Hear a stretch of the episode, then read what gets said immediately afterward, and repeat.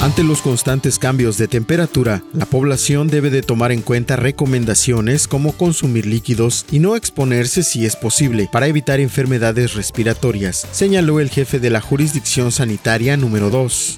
El secretario general de la sección 25 del Sindicato Nacional de Trabajadores de la Educación, Fermín Pérez Hernández, dio a conocer que se han presentado 24 decesos de agremiados a esta institución. Por ello, pretenden crear un grupo de trabajo para revisar las condiciones del personal educativo. Toda la información completa a través del portal www.lucesdelsiglo.com.